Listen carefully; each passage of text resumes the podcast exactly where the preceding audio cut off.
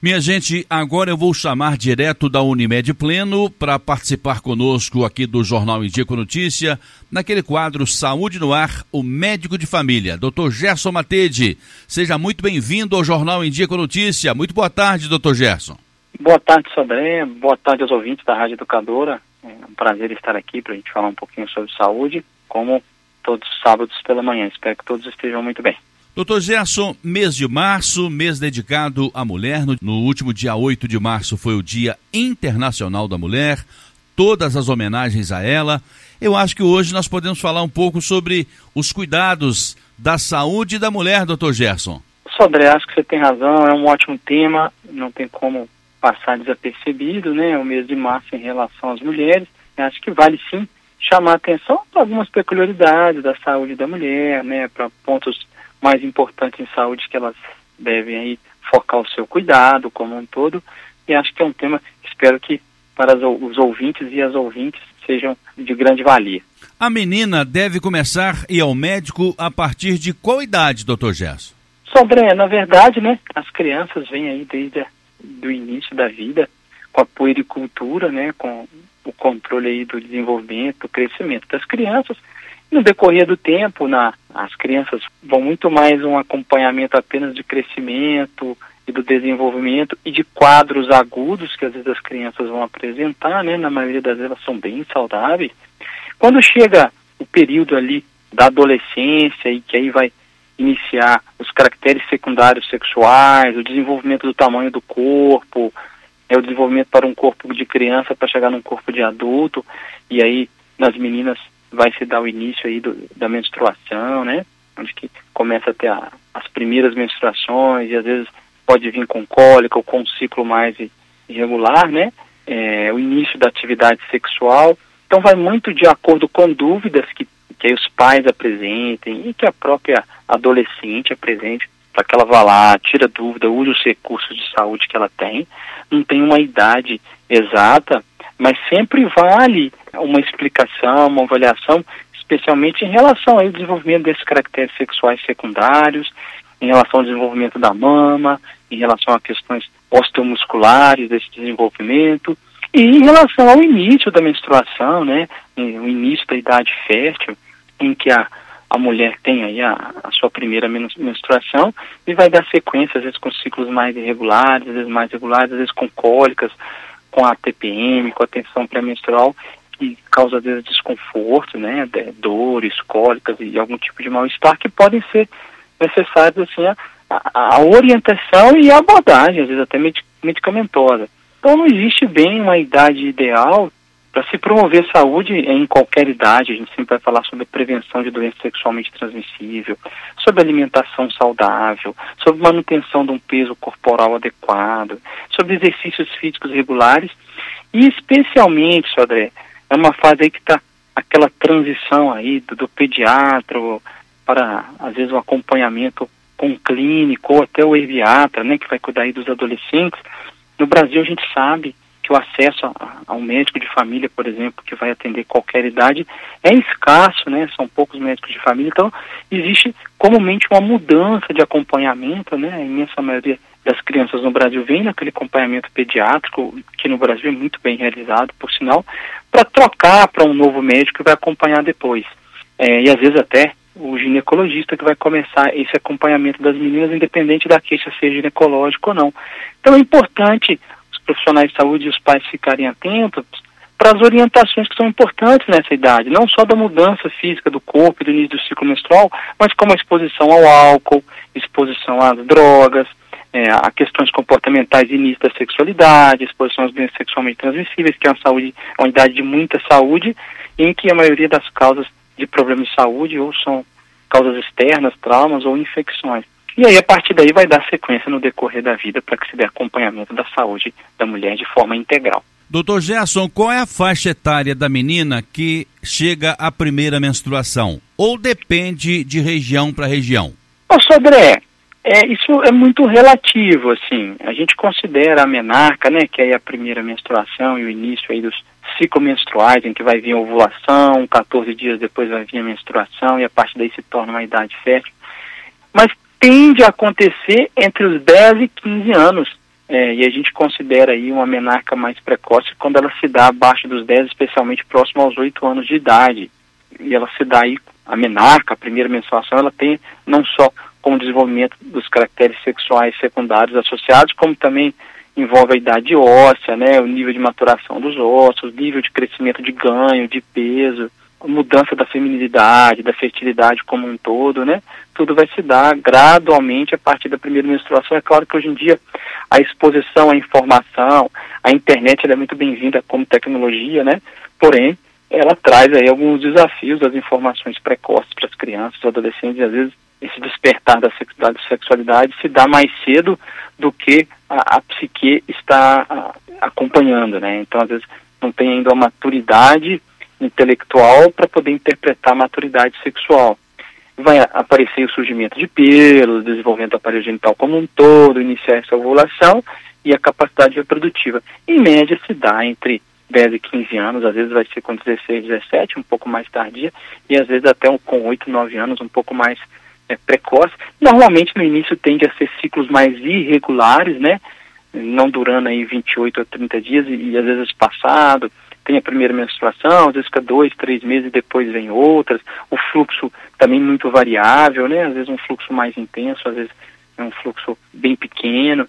E às vezes as cólicas menstruais são um pouco mais intensas, até os 17 anos, às vezes até os 21, e aí necessitando talvez de uma abordagem médica para controlar um pouquinho esses sintomas desagradáveis da TPM.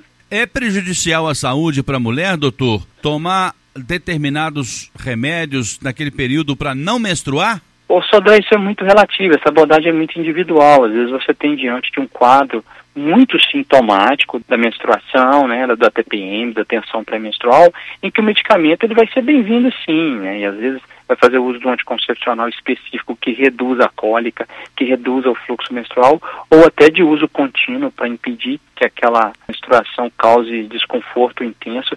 E na imensa maioria das vezes, quando acompanhado pelo ginecologista corretamente, por um médico de família, com alguém que vai orientar corretamente como profissional, aquele uso da medicação vai ser muito bem-vindo e, e não vai causar mal para o paciente. Qualquer medicação que a gente usa, ela sempre vai oferecer risco e benefício. Qualquer medicação, do analgésico comum ao anticoncepcional, ao anti-inflamatório para cólica, seja qual for a intenção de usar um medicamento, um antibiótico, todos eles têm um fator positivo e fator negativo. E aí você vai pesar na balança, né? Às vezes a pessoa não vai ter nenhum tipo de sintoma de efeito colateral e vai ganhar só os efeitos positivos do medicamento. Em alguns casos é o contrário, né? A pessoa percebe mais efeitos colaterais desagradáveis do que os benefícios daquele medicamento. Então a gente tem sempre sempre que individualizar cada caso para avaliar o custo-benefício de manter o uso daquele medicação, de interromper aquela menstruação em função aí dos sintomas que aquela menstruação pode desenvolver.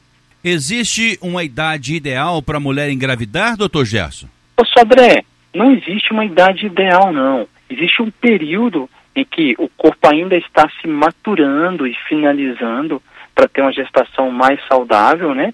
Então, às vezes, durante a adolescência, a gente falou aqui algumas semanas atrás no programa sobre a gravidez na adolescência, que o corpo não está completamente preparado para receber uma vida e gerar uma vida, né? Então, vai concorrer ali o corpo da adolescente com o, o, o neném em crescimento, né, para o desenvolvimento dela e do neném. A idade ideal quem define é a mulher, né, ou o casal, se for o caso, né, do desejo, do período de, de estabilidade financeira, emocional, familiar, para que, que aquela pessoa, aquele lar esteja preparado para receber uma nova vida, uma criança que vai ser gerada, né? E em termos de saúde orgânica do corpo, a idade a partir aí dos 21 anos e o corpo completamente formado das mulheres até mais cedo, 18 anos, 19, já ele vai estar mais preparado e assim vai ser durante um período longo da vida dela, né? Especialmente até os 35 anos, né, onde tem uma facilidade maior de engravidar, e hoje em dia isso tem se prolongado cada vez mais, né, com as melhorias da qualidade de vida da população, da qualidade de vida das mulheres, do acesso a serviços de saúde de qualidade, em que as mulheres às vezes vão engravidando mais tarde e com extrema saúde diante dessa gestação após os 35 ou até 40 anos, tendo uma gravidez que às vezes até necessita de um cuidado um pouco mais próximo, mas que evolui muito bem. Então, muito mais uma determinação do tempo que aquela mulher deseja ter um filho, ou segundo, ou terceiro, ou casal em si, né, que estão ali se planejando de como vão fazer para cuidar, para gerar uma nova vida, né, e, que, e quais as mudanças que isso implicam na vida. É muito mais nesse sentido socioeconômico e psicológico e, obviamente, de como está a saúde, né? Eu estou com uma saúde é, orgânica boa do meu corpo, né? Em termos de peso, de, de uso de medicamento, de doenças crônicas, de alimentação saudável, de prática de exercício físico, para que a gestação seja o mais saudável é, possível. Eu, por telefone, estou conversando com o médico de família, Dr. Gerson Matede, direto da Unimed Pleno. Doutor Gerson, falar sobre a saúde de uma maneira geral, é um tema muito, muito abrangente, muito amplo. A menina tem também que cuidar bem dos, dos dentes, da boca. A boca é o principal fator da entrada de doenças também, doutor? Ô, Sobré, é, bom, não existe aquele ditado, né, que a gente, o peixe morre pela boca, né? Isso. É, na verdade, o que a gente ingere determina muito como vai ser a nossa saúde e também o que, a gente faz no dia a dia, né? Como a gente vai usar aquilo que a gente comeu, né? Através do desenvolvimento intelectual, através das atividades físicas, através do nosso dia a dia, do que, que a gente se expõe. Então, a alimentação saudável, ela é fundamental para uma boa vida, né? Para uma boa saúde, assim como a saúde bucal como um todo, né? O cuidar dos dentes aí junto aos odontólogos, aos dentistas, é fundamental para que a pessoa mantenha uma mastigação adequada, né? Algumas doenças da boca vão implicar em descontrole de diabetes, de outras doenças, de outros quadros, mas o que a gente alimenta, o que a gente come, determina muito a nossa saúde, seja durante a infância, a adolescência, durante a, a vida adulta ou o envelhecimento, né? ou durante a gestação, né? No quadro em que a mulher está grávida, a alimentação é, é algo primordial para que aquela gestação se desenvolvam bem, né, sem um diabetes gestacional, sem uma hipertensão ou sem uma carência nutricional específica. Então, a alimentação determina muito como a gente evolui como ser humano em termos de qualidade de vida e saúde, assim como o lazer, como o esporte, como o exercício físico, como cuidar da espiritualidade, como o sono de qualidade, né, como as relações humanas envolvem na nossa saúde e qualidade de vida. A gente sempre repete esse mantra aqui, esse tema sempre recorrente, né, de, de condutas do dia a dia que vão trazer uma saúde que são muito mais responsabilidade nossa do indivíduo do que dos serviços de saúde como um todo. É, inclusive, André, quando a gente pensa em saúde das mulheres, a gente amplia o tema para muito além da saúde ginecológica, né? É como a gente comentou aqui um pouquinho, ou a gente poderia falar, além disso, da higiene íntima, da prevenção de DST, é obviamente só da detecção precoce de qualquer câncer ginecológico, né? É, incluindo aí o câncer de colo uterino ou da saúde da mama, né, a prevenção do câncer de mama a partir dos 50 anos, ou da saúde reprodutiva dessa mulher, né, quando ela vai decidir ou não ter filho, como que ela vai prevenir, quais os melhores métodos que vai se encaixar para o que ela deseja, né, junto com o anticoncepcional, reduzir uma cólica ou controle de uma outra doença específica em que o anticoncepcional pode auxiliar, seja uma acne, um efeito antiandrogênico desejado, certo? O tratamento da doença inflamatória pélvica, toda a gravidez, o pré-natal, o puerpério, o período neonatal, tudo isso envolve a saúde da mulher como um todo. Então, realmente, você tem razão, o tempo é muito amplo. E, para além disso, as outras causas de morte, né, os cânceres em geral, é, a saúde mental da mulher, né, que tem umas peculiaridades em relação à do homem, por vários motivos, né, dentre eles por questões sociais, de, de, conformação de sociedade, de salário inferior, de flutuações hormonais no período da menstruação, da gravidez, da amamentação, da menopausa, e que necessita algum cuidado especial a mais, né, essa cobrança social em relação a padrões de vida, de beleza, de nível de estresse que atinge às vezes as mulheres de forma muito impactante.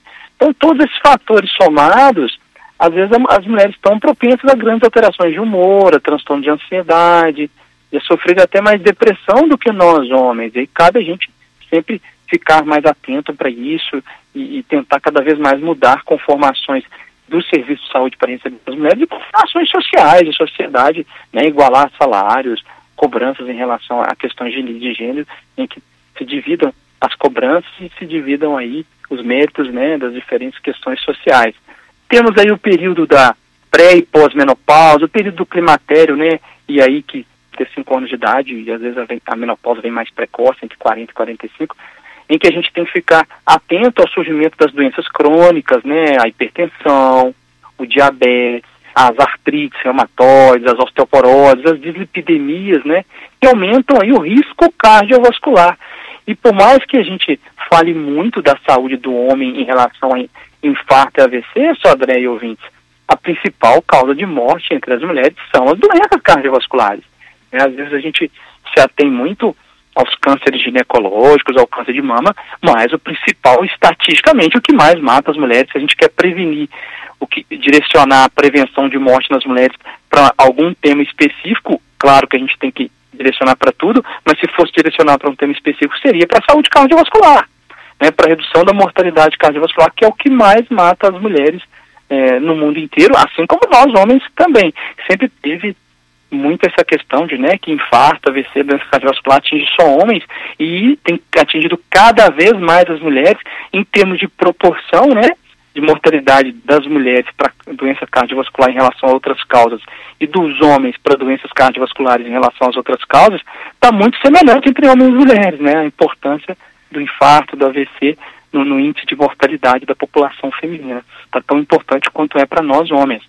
Então a gente às vezes tem que pensar aí como que essa saúde sexual após a menopausa, né, o segmento do acompanhamento, quando interromper a necessidade do preventivo ginecológico, né, que tem orientação aí para começar com 25 anos e normalmente interromper a partir dos 65, o rastreio do câncer de mama dos 50 aos 69, quando começar e quando interromper também, para não gerar aí é, riscos de falsos positivos, os riscos que qualquer rastreamento oferece para o ser humano, né? Todo rastreamento oferece risco, mas também vai trazer alguns benefícios. Então a gente tem que estar sempre atento também para não gerar excessos de propedêuticas clínicas desnecessárias.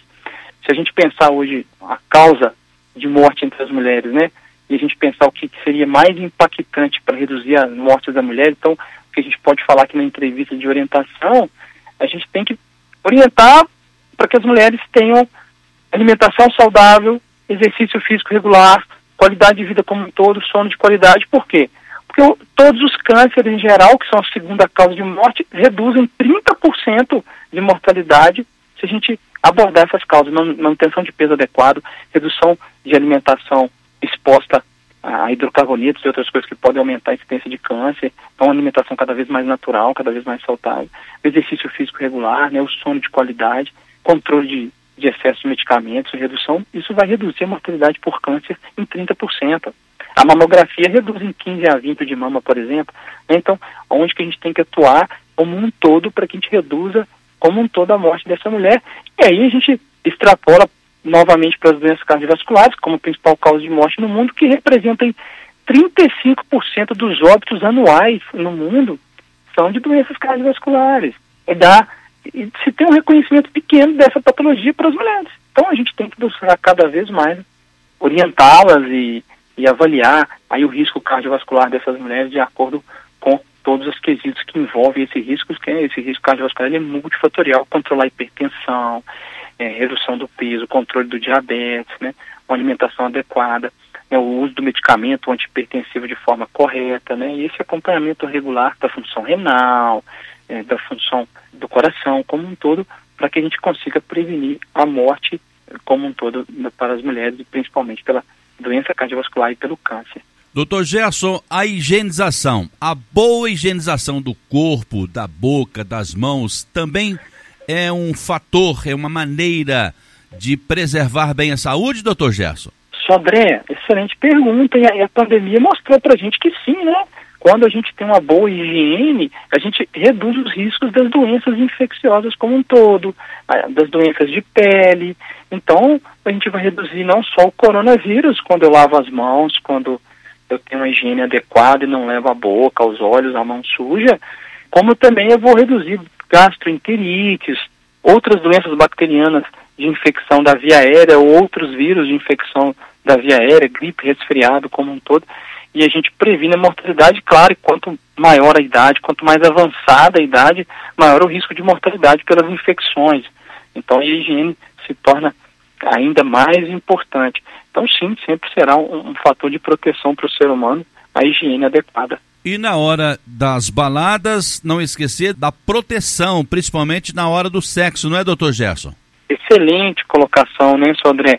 Um tema que a gente tem que estar tá sempre repetindo, porque na empolgação do momento, né, o quanto o nosso superego é solúvel em álcool, né, o quanto a gente perde a capacidade nossa de raciocínio diante do uso do álcool e especialmente de outras drogas, e às vezes a pessoa se submete ao risco de adquirir alguma doença ou até ao risco da, da violência sexual, né, quando ocorre aí um, um ato de sexual em que a pessoa está sem a condição de, de, responder por si, né, e, e de alguma forma acaba ocorrendo.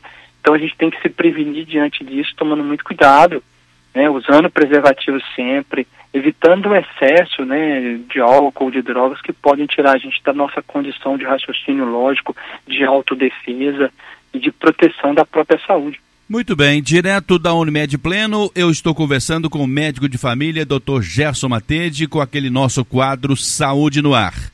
E na velhice, na melhor idade, a importância de procurar um geriatra, não é, doutor Gerson? Sobre é sim, né? A gente tem aí um acompanhamento da, das pessoas no decorrer da vida, né? E no Brasil, mais uma vez, né, por falta do acesso aí de um médico de família que acompanha as pessoas na vida como um todo, do, do início da vida até o fim, as pessoas precisam lançar mão, às vezes, das diversas especialidades focais. No decorrer do avanço da idade, o segmento com geriatra costuma ser muito benéfico para a redução de medicamentos desnecessários, para a coordenação do cuidado do idoso, para as abordagens específicas do idoso diante da fragilidade ou de acordo com a fragilidade de cada idoso mais frágil ou menos frágil, da abordagem das interações medicamentosas, às vezes uma medicação para as doenças crônicas não transmissíveis, então, às vezes a medicação do diabetes interagindo com a medicação para osteoporose, interagindo com a medicação para hipertensão e os diversos medicamentos. Toda vez que um paciente toma quatro ou cinco medicamentos, se a gente tem intenção de passar um novo medicamento, a gente tem que reavaliar se realmente aquele medicamento vai trazer mais benefício ou mais riscos, né? Porque vai aumentando as interações medicamentosas e os efeitos colaterais. Em relação às mulheres especificamente, né, ficarem atentos aos sintomas do climatério, que é a transição aí da idade reprodutiva para a menopausa, em que é um período da vida que a gente tem alguns sintomas característicos, as ondas de calor, o ressecamento vaginal, a redução da libido, às vezes até alteração do humor, né, em função das alterações hormonais, da queda abrupta do estrogênio, e que às vezes, infelizmente, causam sim alguns desconfortos em algumas mulheres. É, normalmente a menopausa se inicia dos 45 aos 55, mas pode ser um pouco mais precoce. E aí, quanto mais precoce, maior o risco da osteoporose né, no futuro.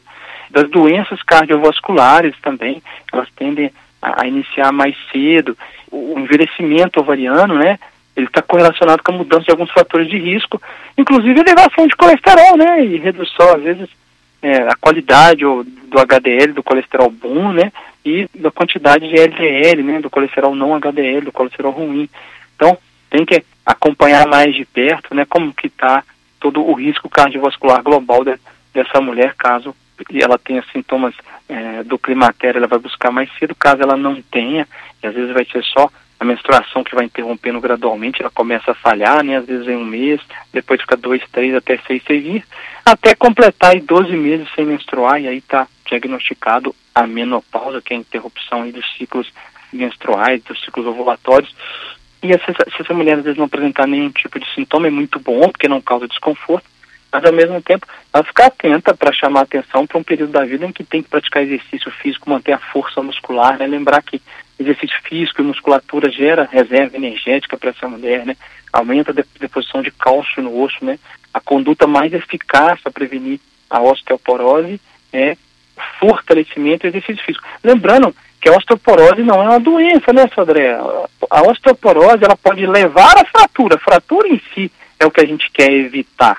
A osteoporose é uma evolução natural do ser humano, esse osso mais rarefeito, e o que a gente quer é evitar as fraturas do futuro. Então, o exercício físico, o fortalecimento, é o que mais vai evitar isso. Então, ficar muito atento para investir nisso muito antes, inclusive, de investir nas medicações e, e nos exames como um todo. É mais importante investir naquilo que dá resultado. Dr. Gerson Matede, direto da Unimed Pleno, com o nosso Saúde no Ar deste sábado. Uma homenagem toda especial às mulheres, porque na última terça-feira, dia 8 de março, foi o Dia Internacional da Mulher. Então, uma homenagem especial à minha esposa Rosilene, às minhas filhas Larissa e Liza e a todas as mulheres que fazem parte do nosso dia a dia, da nossa vida profissional, todos os setores da nossa sociedade e em todas as comunidades por onde a gente passa esse contato maravilhoso com as mulheres empreendedoras, mulheres que estão indo à luta e fazendo toda uma diferença, não é, doutor Gerson? Ah, exatamente, Sodré. E, e, o Dia Internacional da Mulher vem exatamente dessa luta das mulheres, né, por melhoria das condições de trabalho, né, lá desde o século XIX, o século XX, em que a gente busca mais igualdade de salários, igualdade entre os gêneros, né, e que as mulheres sempre vão merecer o carinho, vão sempre merecer a nossa homenagem, mas vai muito para muito além disso. O Dia Internacional das Mulheres tem a sua origem numa luta muito importante delas por essa igualdade, né? Tem até uma conotação muito mais política do que e social do que qualquer outra coisa, né? E a gente falar um pouquinho da saúde delas, a gente espera que de alguma forma a gente esteja contribuindo para a melhoria das condições, da qualidade de vida dessas mulheres. Em especial, eu deixo um abraço para minha companheira Bruna, né? Que já há algum tempo faz parte da minha vida e com um, um companheirismo que eu não, não poderia imaginar que eu teria algum dia na vida. E claro, né, a minha querida mãe, que sempre foi o, exemplo de conduta, de retidão como mulher, e que a gente, como homem, né, Sodré, consigamos melhorar o nosso mundo para os nossos filhos, em especial para as nossas filhas, para a minha filha Melissa, que ela possa ter um mundo muito melhor para as mulheres do que a mãe dela teve, do que a avó dela teve, e que assim por diante, que a gente siga essa evolução cíclica natural do ser humano para nos tornarmos uma sociedade cada vez melhor. É verdade. Para isso, nós estamos e vamos continuar fazendo a nossa parte. Dr. Gerson Matede, além de atender na Unimed Pleno, atende também no seu consultório aqui no Solar 3 de Maio, na sala 601, no sexto andar. E o telefone é o 3531-5844. Dr. Gerson, ótimo final de semana. Muito obrigado pela sua presença e pela sua participação. Te aguardo aqui no próximo sábado, tá bom? Eu que agradeço mais uma vez a oportunidade, Sodré, a Rádio Educadora e a Unimed Pleno, e um ótimo final de semana para todos os ouvintes e que a gente tenha, de alguma forma, contribuído com alguma informação útil.